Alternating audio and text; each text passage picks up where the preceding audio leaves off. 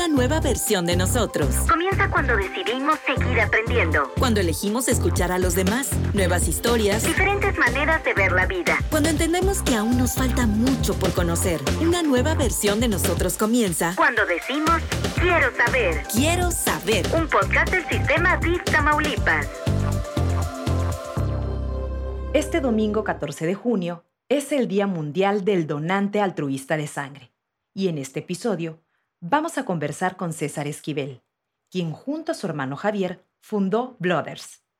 Blooders es una organización sin fines de lucro y una plataforma digital que ha revolucionado la donación de sangre en nuestro país. Su proyecto ha logrado transmitir la importancia del valioso acto de la donación y con esto ha ayudado a salvar a miles de vidas. César, bienvenido al podcast Quiero saber. Es un gusto conversar contigo en este episodio. Gracias por tu tiempo. No, gracias a ustedes por la invitación. Estoy muy contento de estar aquí. César, cuéntanos, ¿cuál es la historia de Blooders? ¿En qué año nació? ¿Cómo comienza este maravilloso proyecto? Sabemos que surge a raíz de una lamentable experiencia. A ver, platícanos. Con mucho gusto. Empezamos en el 2014. Yo conocí a Carlos y él se enteró que estaba estudiando la maestría en administración de hospitales y me dice, César, necesito tu apoyo. Ahí hay gente que me puede ayudar. Mi esposa necesita donantes de sangre porque tiene leucemia y está muy enferma, yo estoy muy estresado y ya no sé qué hacer. Ok. Échame la mano. Hago un paréntesis, yo nunca había donado sangre hasta ese momento de mi vida Ah, y para mí fue muy fácil decirle, Carlos, déjame ver qué puedo hacer y te echo una llamada. Por el tema del trabajo, la presión, las cosas cotidianas, la realidad es que esa llamada nunca llegó y tres semanas después me encuentro con Carlos y Carlos me dice, César, mi esposa acaba de fallecer. Órale, qué lamentable. Así es, y pues eso fue lo, al final de cuentas, lo que nos hizo movernos. Eh, fui a donar sangre por primera vez y nos dimos cuenta de todos los problemas que existían, ¿no? Y decidimos actuar. Definitivamente esto te, te conmovió muchísimo, te hizo reaccionar de que no pudiste haber ayudado a, a esa persona. Así es. Y digo, no me quiero autoflagelar, porque la esposa de Carlos pudo haber fallecido por N cantidad de cuestiones, pero lo que sí es que pude haber ido a donar y no lo hice, ¿no? Eh, y, y fuimos por primera vez y nos dimos cuenta, o al menos en mis primeras dos donaciones, yo me tardé cinco horas. Y la realidad es que donar sangre no dura más de 15 minutos. O sea, la aguja no va a estar más de 10 minutos, ¿no? Que es en promedio lo que se tarda una persona en donar. Además es un tema de un ineficiente proceso administrativo. Y ahí fue donde empezamos a trabajar a través de un sistema de citas que ofertamos gratuitamente a los hospitales para que los donantes se conecten y puedan ir a donar de una mejor manera. Ahora, la tecnología no funciona sola. Necesitamos eh, romper los mitos, necesitamos eh, sensibilizar a la gente Claro. y eso también es una labor que hacemos. César, cuando tú y tu hermano tuvieron esta magnífica idea, ¿con qué panorama se encontraron en torno a la donación de sangre? Cuando empezamos México era el último lugar en donación altruista de sangre en toda América Latina. La realidad es que no existe una cultura. No. Se ha avanzado muchísimo, se ha trabajado, pero aún falta demasiado. El 90 y- más del 95% de las donaciones se hacen cuando un familiar, un conocido, eh, algún amigo, alguien muy cercano a nosotros la necesita. Sí. Pero la realidad es que es muy poca la gente que levanta la mano y dice, vengo a donar sangre. ¿Para quién? Para quien sea, ¿no? ¿Y este panorama que nos estás platicando en algún momento los inspiró o los hizo dudar? nos inspiró. De hecho, Javier venía de haber participado en un concurso de innovación de tecnología en Texas y llegó con una idea increíble me dice César, oye, ¿te acuerdas lo que yo hice en este hackathon? ¿Por qué no lo utilizamos para resolver el problema de la donación de sangre? En un principio solamente era conectar personas que necesitaban sangre con donantes.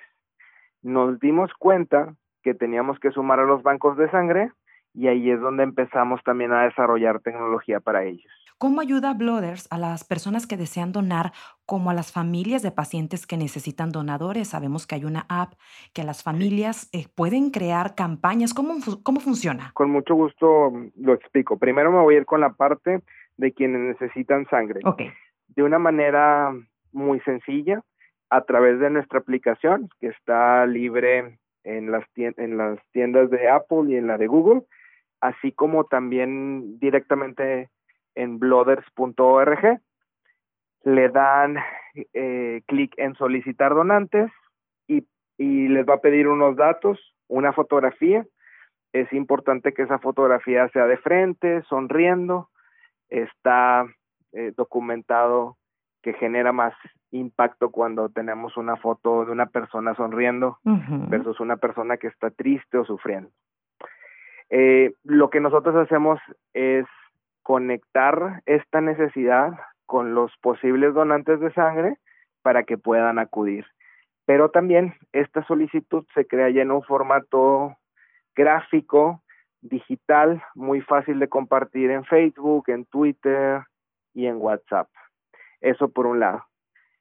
Para los donantes, facilitamos el proceso de donación de sangre a través de citas para los que son donantes altruistas o también a aquellas personas que nunca han tenido una experiencia en donación de sangre pueden sumarse también a donar a una campaña. Entonces, los ayudamos con toda la información que ellos necesitan. Si van a donar a un hospital que cuente con el sistema de citas de Blooders, el proceso es más rápido, los prefiltramos y sobre todo eh, que tengan la información disponible para tomar una decisión buena en torno a donación de sangre. Sabemos que la donación altruista de sangre va a la alza, pero aún hay personas que no se animan a donar, la verdad. ¿Por qué tú crees que esto ocurre? ¿Existe el temor? ¿Afectan los mitos? Mira, un tema bien particular es la desinformación. Claro. Yo le pregunto a tu auditorio, ¿cuándo nos hablaron sobre donación de sangre en la prepa, en la primaria, en la secundaria? La realidad es que no lo hicieron. Entonces, ese es el primer tema, la desinformación. La desinformación genera miedo y entonces el miedo paraliza. Y estamos trabajando programas con escuelas que se llama Blooders Edu. Digo, obviamente ahorita por el tema del COVID ha quedado un poco parado, pero vamos directamente a formar a los futuros donantes de sangre y platicamos con los chiquitos sobre la importancia y lo que genera el impacto de donar sangre. También en nuestra página informamos y, más que informar es eliminar los mitos. Hay muchísimos. Desde que ya no puedes donar porque tienes un tatuaje o un piercing, lo cual es mentira. Si puedes donar después de 12 meses. Eh, entre algunas otras cuestiones, ¿no? Pero creo que son dos cuestiones. Una, bueno, tres, realmente. Desinformación, miedo asociado a mitos. Y la tercera es la facilidad. Fíjate que nos hemos dado cuenta que la gente sí quiere donar si lo hacemos fácil. Y hemos diseñado un programa de responsabilidad social corporativo donde llevamos literal la experiencia de donar sangre de Blooders, que se llama Share Party. Queríamos diferenciarlo totalmente de una campaña, de una jornada de donación de sangre.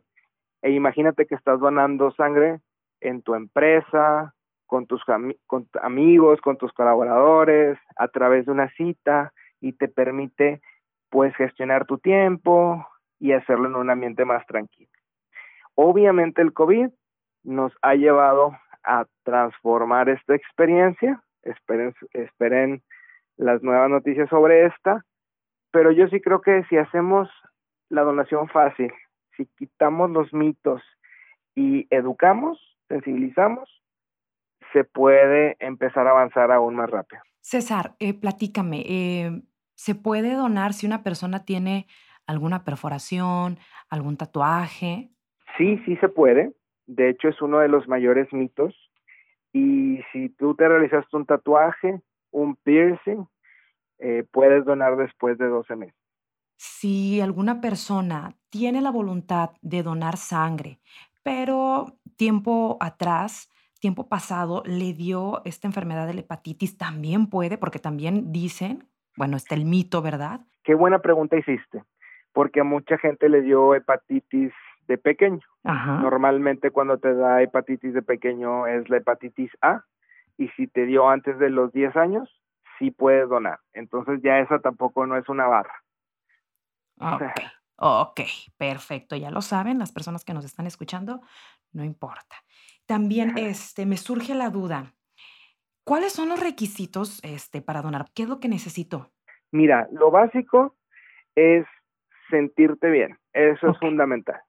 Lo segundo es tener entre 18 a 65 años, llevar una identificación oficial con fotografía y, y en general no quiero andar mucho en los requisitos, los pueden revisar en nuestra plataforma, blooders.org. Me quiero centrar en tips, tips para Ándale. aquellas personas que no han donado y se quieren animar o aquellos que a lo mejor se animaron y no les fue tan bien. Ok. El- los principales es dormir bien. Dormir al menos seis horas, no ir desvelados. Ir muy bien hidratados. Bien. Y la segunda es no llevar un ayuno eh, mayor a cuatro horas. Mucha gente piensa, oye, tengo que ir en la mañanita a donar, entonces voy a cenar ligero, no voy a cenar, y luego es por eso que se sienten mal. Pueden tomar todos los líquidos que quieran antes de donar sangre, solamente hay que evitar lácteos. Entonces, ¿puedo tomar café? Sí, no le pongas leche ni crema. ¿Puedo tomar un té? Sin problema. ¿Puedo tomar agua de frutas, agua? Sí. Con esos tips, les aseguro que su proceso de donación va a ser muchísimo más eficiente. Por ejemplo, bueno, el peso a lo mejor también infiere en eso. Es importante, qué bueno que lo tocas. Las personas deben de pesar de acuerdo a la norma oficial mexicana más de 50 kilos, ¿Edades también? entre 18 y 65 años. A día de hoy, ¿cuántas personas han donado a través de la convocatoria de Blooders y a cuántas vidas han ayudado a salvar? Claro que sí. Mira, de las que podemos medir, es decir, que han ido a donar a nuestras más de 400 campañas que hemos hecho en plazas públicas y en empresas, donado más de 10 mil personas. Y las personas que han hecho citas a través de nuestra plataforma, ya sea para donar de forma altruista o para donar a alguna persona en particular en una campaña, han sido más de 15 mil personas. Entonces, imagínate, han donado más de 25 mil personas que podemos medir, porque hay muchas personas que al final de cuentas ven una campaña o algo, no hacen cita, pero sí se animan a ir a donar directamente y a veces eso es complicado para nosotros para contabilizarlo. Pero pues más de 25 mil personas son muchísimas. ¿Cómo puedo ser un donante oficial de Blooders? ¿Cómo puedo ser un miembro activo? Muy buena pregunta. Eh, en nuestra plataforma o en nuestra aplicación, ustedes se pueden registrar y de hecho tenemos un perfil donde también tenemos una funcionalidad muy importante que es, por ejemplo, yo soy A positivo y tengo un club de donantes donde yo invité a mis amigos y familiares y entonces cuando alguien llegase a necesitar sangre o si quiero que me acompañen a ir a donar, pues los puedo invitar ya directamente como comunidad. Eso es importante. Ahí tienes el seguimiento de tus donaciones. Te decimos, oye, ya puedes volver a donar. Tenemos la parte de insignias digitales. Así es como puedes ser donante con. César, ¿tu cuerpo repone la sangre?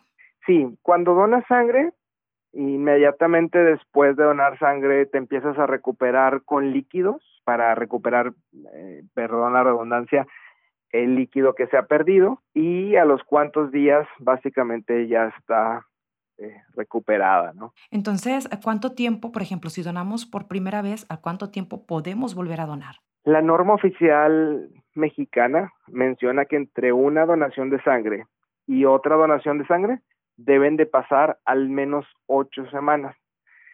Yo te diría, eh, hazlo cada tres meses. En el caso de los hombres, pueden donar cuatro veces al año sangre y en el caso de las mujeres pueden donar tres veces al año. Para el tema de plaquetas, se puede donar plaquetas cada 14 días con un máximo de 24 veces al año. César, ¿hay alguna historia que te haya marcado, que haya tocado las fibras más sensibles de tu corazón? ¿Algún testimonio que nos puedas compartir? Sí, claro, han, sido varios, pero uno muy particular que me marcó fue que estaba haciendo una conferencia sobre emprendimiento social. Era una conferencia privada, eh, había muy poquitas personas, como 30, entonces era una, una charla como muy íntima. Y ya termino mi exposición, viene la parte de preguntas y respuestas y se para una persona y me dice, César, quiero agradecerte porque gracias a ti mi esposa estuvo viva dos años más.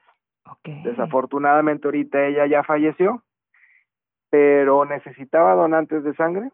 Ella era tipo O negativo y no tienes la idea de cuánto batallábamos para conseguir a los donantes. Generamos una campaña con ustedes y afortunadamente la gente respondió. Imagínate, pues, no, eso no me lo esperaba y también muy contento porque aunque el desenlace obviamente fue complicado, eh, obviamente la tecnología cumplió su cometido, que es conectar a las personas y generar valor. ¿Y con qué dificultades se han encontrado hasta el momento en Blooders y qué les ha inspirado a solucionarlas? Yo creo que ha sido un sector que lleva más de 40 años haciendo las cosas de la misma manera. Muchas de las cosas eh, no digitales, no automatizadas, trabajando con mucho papel. Y creo que la tecnología viene a generar un valor impresionante para los bancos de sangre. Y también para conectar a los mismos bancos de sangre con los donantes. Eh, no ha sido fácil porque cuando empezamos básicamente éramos estos chavos que querían cambiar esto, pero veníamos desde un sector afuera, ¿no? El sector salud es un sector un poco celoso y no fue hasta que nos rodeamos de gente del mismo sector que, que empezamos a cambiar las cosas, que empezamos a hacer equipo. Y de hecho, una recomendación que yo le quisiera hacer a todos estos chavos que quieren emprender en sector salud, pues es básicamente rodearse de estos expertos, ¿no? Medios internacionales como la revista Sputnik, Entrepreneur y Forbes han catalogado tu proyecto como un invento que está revolucionando la donación de sangre. ¿Qué significa esto para ti? ¿Cómo se logra algo así? Nosotros tenemos la bendición eh, tanto Javier como yo. Javier es ingeniero en tecnologías computacionales, yo soy ingeniero biomédico, luego hice una maestría en administración de hospitales, de realmente poner nuestras habilidades profesionales al servicio de los demás. Entonces es una, es una gran satisfacción, pero más que nada, es una gran responsabilidad. Claro. Porque cuando los medios empiezan a visibilizar tu proyecto, tienes una gran responsabilidad con tu equipo, con los usuarios y con la gente que, que interviene en este proceso, ¿no? ¿Qué papel juega la tecnología en Blooders y sobre todo en la creación de proyectos altruistas? Mira, creo que, y el COVID lo ha hecho un poco más evidente, creo que las organizaciones de la sociedad civil necesitan usar más tecnología necesitan utilizar más tecnología para llegar a más donantes, eh, hablando desde la perspectiva económica, pero también usar la tecnología para tener un mayor impacto, porque cuando hacemos procesos eh, individuales, pues podamos generar impacto, pero creo que la tecnología nos permite llegar a más gente, ¿no? Entonces, eh, nosotros tenemos gente en nuestra organización en Puebla, en Guadalajara, en Ciudad de México. Y ahorita que fue el tema del COVID, para nosotros fue muy natural hacer lo que ya hacíamos, teletrabajo, juntarnos todos los días, utilizar una herramienta para gestionar nuestros proyectos. Y creo que es muy importante que las organizaciones de la sociedad civil y los emprendedores sociales utilicen cada vez más estas herramientas para generar más impacto. César, ¿por qué los jóvenes deben sumarse a proyectos altruistas? Miren, yo les quiero platicar una experiencia desde la parte de bloggers. Y es que una persona puede donar de los 18 a los 65 años, es decir, 47. Cada vez que donamos sangre, impactamos la vida de hasta tres personas porque nuestra sangre se puede dividir en plaquetas, en plasma y en glóbulos rojos. Los hombres podemos donar cuatro veces al año, es decir, podemos impactar anualmente en la vida de hasta 12 personas. Y las mujeres pueden donar tres veces eh, al año, es decir, pueden impactar la vida de hasta nueve personas al año. Si lo multiplicamos por 47, los hombres pueden impactar en la vida de hasta 564 personas y las mujeres en 423. Yo empecé a donar sangre a los 24 años. Yo dejé pasar algunas vidas. Yo le digo a la gente, si tú puedes venir a este mundo, no donar sangre y no va a pasar nada. Pero si donas sangre, pasan muchas cosas. ¿De qué lado te gustaría estar? cuántas vidas quieres salvar o cuántas vidas quisieras dejar pasar ahora que sabes esta información. Y yo creo que más que cambiar al tema de proyectos altruistas, creo que los jóvenes deben de empezar a ver el emprendimiento social, el emprendimiento con propósito aquel emprendimiento que aparte de generar valor económico para la sociedad, de generar empleos, resuelve un problema social. Creo que antes veíamos las cosas como o lucrativo o no lucrativo y no se pueden juntar. Creo que sí se pueden juntar y al juntarse generar muchísimo valor. Sabemos que en esta situación de pandemia Surge la incertidumbre, por supuesto, de saber si se puede o no se puede acudir a donar a algún hospital o algún banco de sangre. ¿Tú cómo has visto, César, la donación continua? Y si es así, ¿qué mensaje le darías a los tamaulipecos y a toda la audiencia que nos está escuchando a través de este podcast en diferentes lugares de México para que acudan a donar? Ha sido muy complicado eh, porque aunque se han aplazado cirugías, cirugías selectivas, los pacientes, sobre todo de cáncer, siguen necesitando donaciones recurrentemente para su tratamiento. Y al no haber donantes, pues empieza a complicar la cosa. Si naturalmente en nuestro país el 95% de las donaciones eran de forma familiar, Ahora imagínate con el tema del COVID cómo se empieza a complicar, ¿no? La gente le da miedo, no quiere salir, pero también les voy a decir algo importante. Desde hace muchos años, el personal de banco de sangre trabaja con guantes, con gogles, sanitizando sus áreas. Entonces, los bancos de sangre, desde hace muchos años por protocolo, son eh, áreas que se preocupan por la sepsia, ¿no? Entonces, se, se sigue necesitando sangre y es muy complicado conseguirla ahorita. Yo les recomiendo que asistan a donar a, al banco de sangre que ustedes quieran, digo, de preferencia aquellos bancos de sangre que sean en hospitales no COVID, pero que sí lo hagan, porque sigue siendo muy necesario todos debemos de, poner nuestro granito de arena. César, ¿el donar duele? Donar sangre no duele, duele necesitarla y no tenerla. Por supuesto, totalmente, totalmente de acuerdo. Pues muchísimas gracias, César. Estoy en verdad muy agradecida contigo porque nos hayas platicado un poquito más de este tema que es tan importante, tan esencial en estos tiempos. Y bueno, también agradecerte y felicitarte por esta bonita acción que tuviste a bien iniciar. La verdad es que es una historia muy inspiradora y que estoy segura que muchas personas que el día de hoy nos están escuchando van a tomar la iniciativa y van a empezar a donar sangre. También invitarlos a donar al Banco de Sangre Tamaulipas en un horario de 8 a.m. a 12.40 p.m. Más información pueden llamar al teléfono 834-313-4460. Hemos llegado a la parte final de esta conversación. Si alguien desea contactarte o seguir Blooders, ¿cómo pueden hacerlo? Lo pueden hacer en nuestra página www.blooders.org. Nos pueden seguir también en Facebook como Blooders y en Instagram y Twitter como arroba somos Blooders. ¿Algún mensaje final que quieras comentarnos? Yo quiero invitar a la gente a que literalmente sueñen grande.